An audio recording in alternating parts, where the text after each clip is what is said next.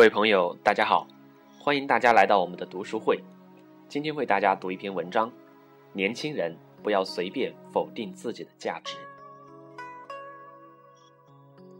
在这个城市，总有那么一些人习惯去否定自己，充满了挫败、抑郁，看不到自己的价值，这也不好，那也不好，然后羡慕着别人的好，或者幻想着一种理想的状态发呆。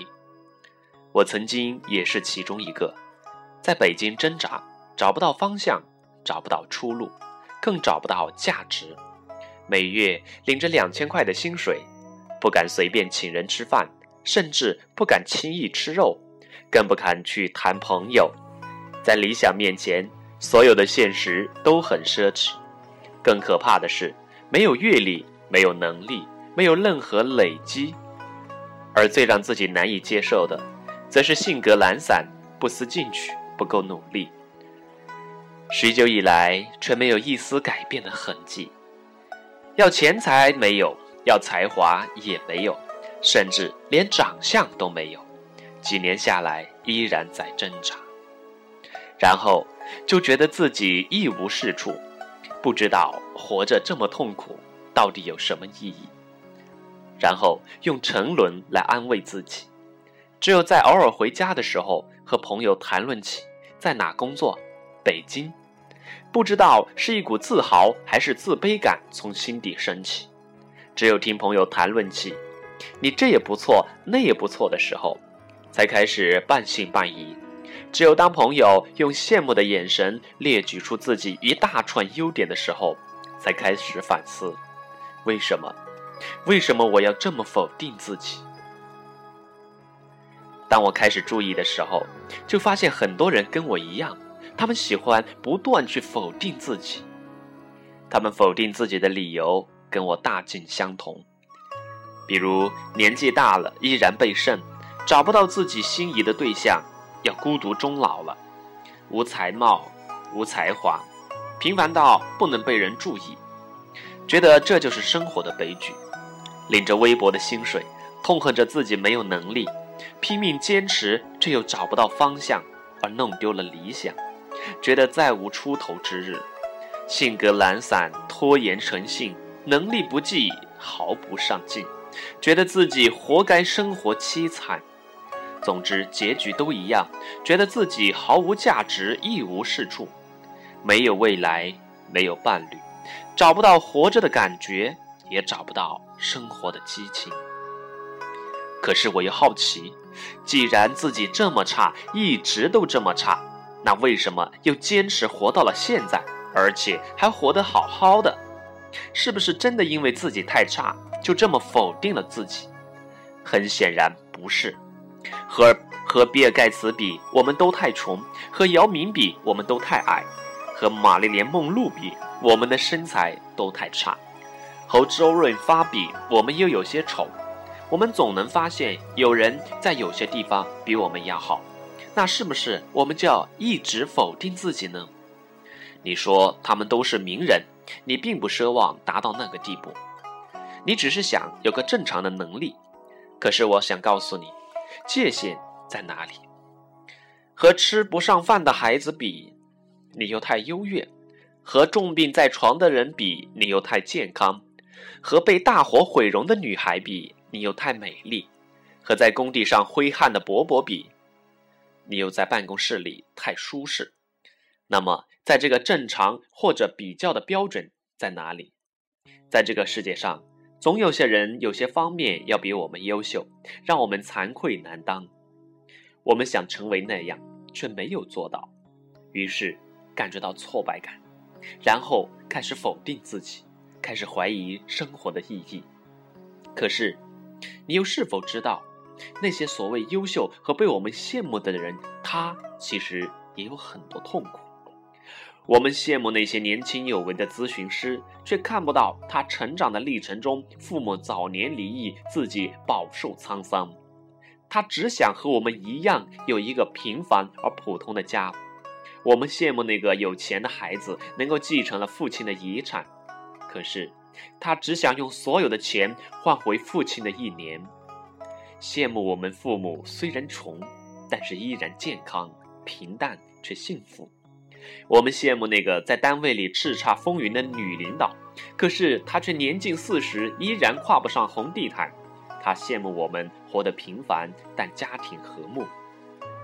我们羡慕的很多人，其实也在羡慕着我们。这听起来好像是每个人都有优点，都有缺点，每个人都有好的一面和不好的一面。我们要做的仅仅是不要比较而已。我们不可能成为那个完美的人，在所有方面都成为优秀的。有些人在有些方面会比我们优秀。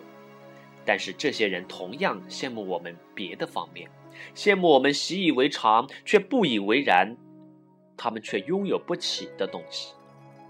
既然没有完美的人，那我们只要多看看自己的优点和所拥有的地方，那就好了。这样我们就容易感觉到价值感，感觉到生活的喜悦。其实，在这个世界上，我们每个人都是被上帝咬过一口的苹果。就像苹果公司的那个标志，世界上不存在完美，但是我们可以用追求完美的心态，无限的去逼近完美。每个人被上帝咬掉一口，如果你的缺口越大，说明上帝越喜欢你，你这个苹果越芬芳。我们都是半杯水，看的是你对生活的态度。当你拿起半杯水，你是说哇，还有半杯水。还是说，啊，只有半杯水，取决于你是看到有的部分，还是看到无的部分。其实，放眼望去，在我们这个时代，在我们的生活当中，我们每个人其实都拥有了太多太多的资源，只是我们人类容易忽略和习以为常、司空见惯，以至于我们常常挖掘自己的优点和价值的时候。总是忽略到，难以找到。其实想一想，想想我自自己，能够在北京工作却感觉不到价值，能够享受着办公室的空调却感觉不到价值，我们健健康康的却感觉不到珍贵。我们的父母曾好好的爱我们，我们却不懂得去体会珍惜。我们能够在年轻的时候去奋斗，我们还能感觉到迷茫和痛苦，其实也是一种价值。我们能在大城市里面租得起房子，我们感觉不到价值；我们能够拥有大城市里面的人脉资源、各种关系，我们却感觉不到价值。甚至，甚至今天我们能够轻轻松松、随随便便的吃饱饭，而我们却感觉不到价值。我们忽略了，在今天这个世界上，还有无数的地方，数亿、上十亿的人每天在忍受着饥饿。可是，当我们换一个环境的时候，又感觉两样。当我回到家，带着北京的特产给亲戚朋友，我享受着那些羡慕我在北京工作的眼光；当我们去到孤儿院救济献爱心的时候，我又感受着曾经有父母给我们如此多的温暖；当我们和家里的装修工人一起用午餐的时候，我又怀念起单位里的空调的温度。当我们去医院探视的时候，又庆幸着自己的健康；当我们和刚失业的朋友聊天的时候，又觉得自己能够领到两千块的薪水而沾沾自喜。同样，同样是那些让你感觉不好的东西，换了一个地方，换了一个环境，时空置换，却让你感觉到幸福。价值其实是个很奇怪的东西。同样是我们所拥有的特质，有时候会让我们感觉很好，有时候要让我们感觉很差。可是我们自己本身却没有变化，山还是那座山，水还是那方水，只是我们观看它的心情变了，我们所站的角度和位置变了，一切都没变。其实。是我们的眼光和心态变了，那不是环境变了，我们的价值也没有变。我们的价值到底建立在什么之上呢？很多年前，当我还没有开始研究心理学的时候，我听说幸福是由你的邻居决定的。当你拥有了你邻居没有的东西的时候，你就会感觉到价值，感觉到幸福。这是多么可悲的思想！我们自己的人生价值、生活幸福，为什么要被周遭的环境所控制？我们把价值建立在环境之上。有时候别人夸我们，说了我们很多的好，我们就觉得得意，喜笑颜开；有时候别人说我们不好。批评我们很多缺点，我们就觉得难过，觉得自己一无是处，哪里都不好，开始怀疑和否定自己。于是，我们又把自己的价值建立在别人的嘴巴的评判之上。如果从事的是公务员，有的人羡慕我们的工作安于现状；如果我们每天吃两盘肉，有的人会说我们浪费，有些人就会说我们爱自己。如果我们赚的钱很多，有的人会说我们能干，而一定又会有另外一些人来怀疑我们精神匮乏。如果我们考试得了高分，有的人会羡慕我们，表扬我们说学习努力，而有的人会说书呆子。我们听到不同的话的时候，内心的感受就不一样。那我们为什么要把自己的幸福和喜悦建立在别人的评判之上呢？其实，我们每一个人都可以成为一个独立的星球，让自己强大到让别人难以影响。我们是否要将自己的价值建立在周遭的环境之上？如果那样，当我们失去环境独处的时候，我们的价值感要从何而来呢？我们是不是要将价值感建立在他人的评判之上？那当人们不同的表达不同的评判，那我们又该如何办呢？我们身上的每样东西都是资源，只是看到的角度不一样。有的人会因为胖而自卑，有的人却会说自己是唐朝美人，胖一点也好啊。后者容易招人喜欢。有的人会阻抗自己不善言辞、不善交际，有的人则欣赏自己的文静和羞涩。其实，那又何尝不是一种美好的品质呢？后者更懂得欣赏自己。有的人会痛恨自己太固执，失去了太多的机会；而有的人则欣赏，那是一种坚持，有自己的原则。每个人都是独立的星球，每个人的性格有一半是与生俱来的，是难以改变的。